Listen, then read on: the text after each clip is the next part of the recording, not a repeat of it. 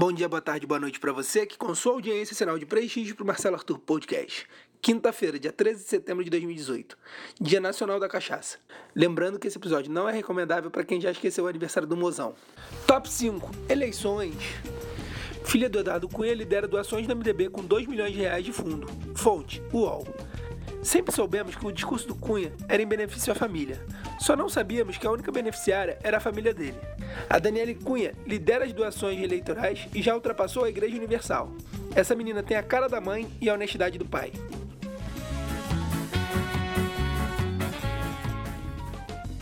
Top 4. Política. Caso Palocci. Lula atuou diretamente em pedido de propina. Fonte. Jornal do Brasil. A Comissão de Recebimento de Propina da ONU nega.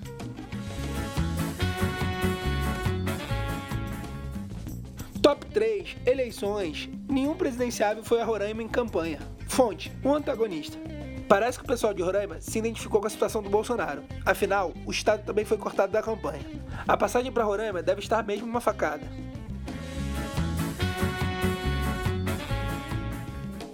Top 2. Esporte. Justiça do Rio determina cancelamento de concessão do Maracanã. Fonte. O Dia. Quatro anos após a Copa do Mundo do Brasil, só agora a justiça percebeu que estava deixando o estuprador dormindo no mesmo quarto que a vítima.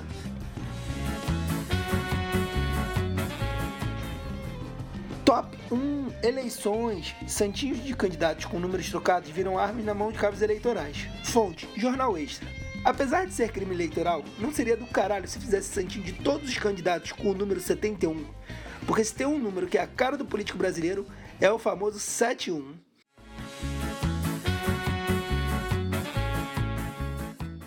Isso aí, pessoal. Obrigado por ouvir até aqui. Seja um colaborador do podcast, assim como Rafael Nicolite, Thiago Matos, Guto Olivares, Rafael Santana e Hugo Fole. Para receber o conteúdo pelo seu celular, procure o grupo do Facebook Marcelo Arthur Podcast. Lembrando que o Arthur é com TH. Pode compartilhar que não é doença transmissível. Valeu, galera. Até a próxima.